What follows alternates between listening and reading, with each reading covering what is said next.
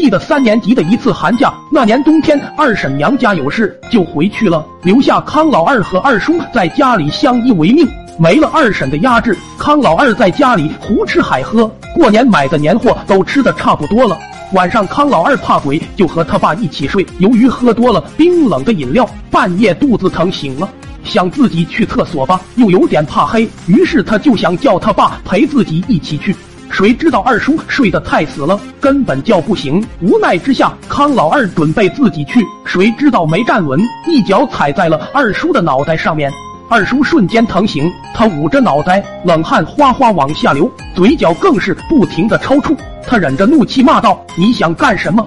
康老二胆战心惊的回答：“肚子疼得很，我不敢去厕所。”瞪了一眼儿子后，只穿了条内裤的二叔从床上忍痛爬起来，披了件大衣，就带着儿子往厕所走去。农村的厕所一般都在猪圈。两人出来之后，本来没有尿意的二叔一下子也来了感觉，也去厕所释放了一下。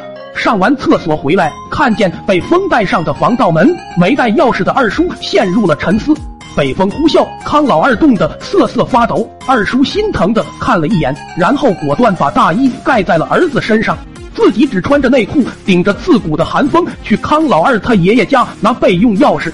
第二天早上，村里的人都在说，昨晚有东西穿了条红内裤在村里走。好在二叔被冷感冒了，不能出门，要不然好面子的他肯定羞愧而死。农村的床铺的都是干草，表面再铺上席子和毯子，还是冷的不要不要的。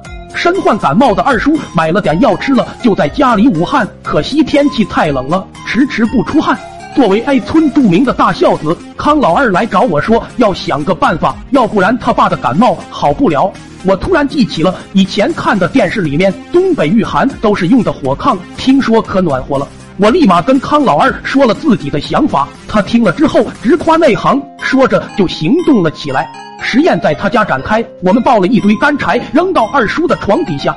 此刻二叔已经睡着了，本来他睡觉就比较死，现在又吃了感冒药，那睡得就更加死了。我俩迅速把火升了起来，周围的空气果然暖和了不少。万万没想到火苗跳得太高，把干草点燃了。我俩还没反应过来，火势已经蔓延到了整架床的干草。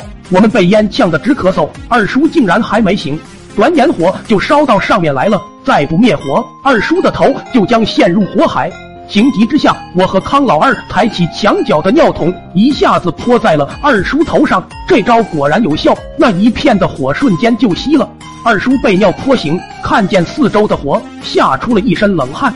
不得不说，这招还真是有用。虽然火炕差点变成火化，但你就说出没出汗吧。